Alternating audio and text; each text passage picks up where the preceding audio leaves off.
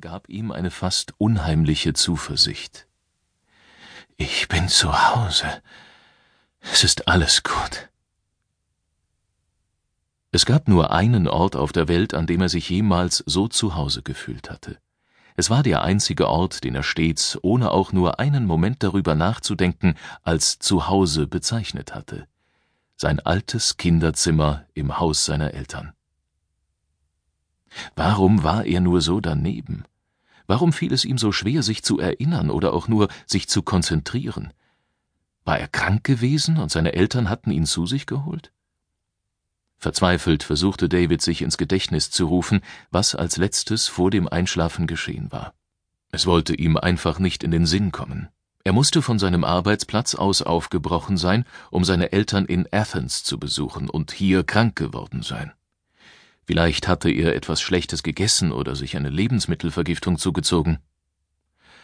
Er öffnete wieder die Augen. Das Licht schmerzte nun weniger. So hell war es eigentlich gar nicht. Die Sonne schien jedenfalls nicht durch das Fenster, denn sonst hätte sich der charakteristische Schatten des Fensterrahmens an der Wand vor ihm abgezeichnet. Alles sah genauso aus, wie er es in Erinnerung hatte. Da hingen die Poster von Nirvana und Pearl Jam, die er in einer kurzen Phase seiner Jugend gemocht hatte. Daneben ein Bild von Albert Einstein, der provokant die Zunge herausstreckte. Auf dem Regal, das sein Vater damals etwas schräg in der Wand verdübelt hatte, standen fünf dicke Bücher. Eines über Physik, eines über Mathematik, zwei über die Programmiersprachen C und Java und daneben noch ein Star Trek Episodenführer. Daneben hing eine graue analoge Wanduhr. Es war kurz vor halb zehn. David wandte den Kopf noch etwas weiter zu seinem alten Schreibtisch neben dem Fenster. Der war mehr für einen jugendlichen Schüler denn für einen erwachsenen Doktoranden gedacht und hatte ihm in den Semesterferien einige Rückenschmerzen beschert. Eine silberne Lampe stand darauf und an der Wand direkt darüber war der Satz E gleich 2,718281 mit Bleistift auf die Tapete geschrieben. Es war sehr ruhig. Normalerweise fuhren auf der Straße unterhalb seines Kinderzimmerfensters immer Autos entlang in Richtung Stadtzentrum. War heute vielleicht Sonntag? David zuckte zusammen, als er ein leises Räuspern auf der anderen Seite neben sich hörte. Er kannte dieses Geräusch seit frühester Kindheit. Sein Vater pflegte morgens in sein Zimmer zu kommen, wenn es für David Zeit war, aufzustehen. Diese Zeiten waren lange vorbei, und doch hatte sich das Geräusch tief in Davids Gedächtnis eingebrannt. Hallo, Dad! David erschrak. War dieses heisere Krächzen wirklich seine eigene Stimme? Langsam wie in Zeitlupe drehte er den Kopf. Tatsächlich saß dort sein Vater neben dem alten Kleiderschrank. Gemütlich hatte er sich in dem braunen Ledersessel zurückgelehnt, in dem David immer zum Lesen seiner geliebten Science-Fiction-Romane gesessen hatte. Sein Vater lächelte schwach und schaute ihn gütig durch seine randlose Brille an. Der alte Mann hatte schon immer etwas Professorales an sich gehabt, was sicher seinem Beruf als Dozent der Geschichte am örtlichen College zu verdanken war. Das fortschreitende Alter, die grauen Haare und der sorgfältig gestutzte Vollbart in Kombination mit dem hellgrauen Jackett, das er selbst im Sommer im Haus trug, taten ihr Übriges, ihn als eine Art Elder Statesman erscheinen zu lassen, der immer mit einem guten Rat oder einer intelligenten Frage zur Stelle war, sich aber niemals aufdrängte. Wie lange sitzt du schon hier? fragte David.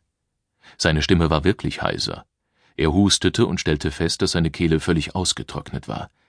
Er griff hinüber zu dem Nachttisch, auf dem wie immer eine kleine Plastikflasche mit stillem Wasser stand. Er schraubte den Deckel mit zitternden Händen ab und trank mit gierigen Schlucken. Das Wasser war überraschend kühl. Schon eine ganze Weile, antwortete sein Vater leise. David stellte die Flasche zurück auf das Tischchen. Langsam richtete er sich im Bett auf, was sein Kopf mit einem verstärkten Dröhnen beantwortete. Er hustete wieder. Was ist denn geschehen? Du hast im Schlaf geschrien, antwortete sein Vater. Bin ich krank? Sein Vater wiegte langsam den Kopf. Wie fühlst du dich? Schrecklich, ein wenig wie damals, als ich das Fieber hatte. Daran erinnerst du dich also? David nickte schwach. Woran erinnerst du dich noch? fragte sein Vater. Seine Stimme war merkwürdig emotionslos, als hätte er die Frage gestellt, obwohl ihn die Antwort eigentlich nicht interessierte, als ob er mit seinen Gedanken woanders war. Und doch starrte er David neugierig an. Ich weiß nicht. Ich fühle mich, als hätte ich einen Filmriss gehabt. Die letzte zusammenhängende Erinnerung ist ein Vormittag auf meiner Arbeit bei Centauri. Danach sind da nur Fetzen. Ich kann mich nicht einmal daran erinnern, dass ich zu euch geflogen bin. Sonst erinnerst du dich an nichts? Sollte ich denn? fragte David. Sein Vater lächelte ihn an. Sag du es mir. David schloss die Augen. Die Benommenheit hatte ein wenig nachgelassen, aber es fiel ihm immer noch schwer, sich zu konzentrieren. Mit geschlossenen Lidern hatte er wieder das Gefühl zu fallen, oder als wäre er schwerelos. Schwerelos? Diffuse Bilder wechselten in schneller Folge vor seinem inneren Auge. Er sah das Innere eines Raumschiffes, die Erde von der Umlaufbahn aus, den Mond, wie er gemächlich an ihm vorbeizog. Ich muss geträumt haben, sagte David und schaute seinen Vater an. Ein sehr lebhafter Traum. Was hast du denn geträumt, David? fragte sein Vater. In seiner Stimme fehlte wieder jede Emotion. Ich weiß nicht recht. Ich glaube, ich bin im Weltraum gewesen, in, in einem Raumschiff, bei einer Mission meines Arbeitgebers. War es ein guter Traum? David vermochte es nicht zu sagen und horchte in sich hinein. Zuerst war der Traum gut gewesen. Er hatte Abenteuerlust verspürt, das befreiende Gefühl der Schwerelosigkeit, die Gewissheit, Teil von etwas Besonderem zu sein und neue Entdeckungen zu machen. Am Anfang ja, sagte er langsam. Aber zum Schluss wurde es schrecklich. Da war ein Gefühl der Bedrohung, des Eingesperrtseins, Hoffnungslosigkeit. Dann Panik, sogar Todesangst, das, das, das Gefühl zu ersticken. Ich dachte wirklich, ich sei tot. Aber jetzt bist du wach, sagte sein Vater. David fiel auf, dass er sich die ganze Zeit über nicht auch nur ein Stückchen in dem Sessel bewegt hatte. Ja, antwortete David und nickte. Jetzt bin ich wach. Er nahm den Zipfel der Bettdecke und schob sie ein Stück zurück. Neben einem weißen Shirt trug er nur eine weiße Unterhose. Stöhnend zog er die Beine an und setzte sich auf der Bettkante auf. Seine Füße baumelten einige Zentimeter über dem Boden. Bist du sicher, dass du schon aufstehen willst? fragte sein Vater. David nickte nur. Vermutlich wäre das Beste, sich wieder hinzulegen, die Augen zu schließen und sich einige weitere Stunden Schlaf zu gönnen. Aber ein unbestimmtes Gefühl drängte ihn, schnell auf die Beine zu kommen. Dieser Traum. Er erinnerte sich an immer mehr Bilder und im Gegensatz zu den meisten Träumen, die nach dem Aufwachen nach und nach aus dem Gedächtnis verschwanden, wurde dieser stetig klarer, je mehr David darüber nachdachte. Er sah ein Gesicht vor sich, das ihn anklagend anblickte. Ein Mann um die fünfzig Jahre, in eine blaue Astronautenkombi gehüllt, einen Helm unter dem Arm. Ed, flüsterte David. Woher kannte er diesen Mann nur? War das wirklich ein Traum gewesen? Woran denkst du, David?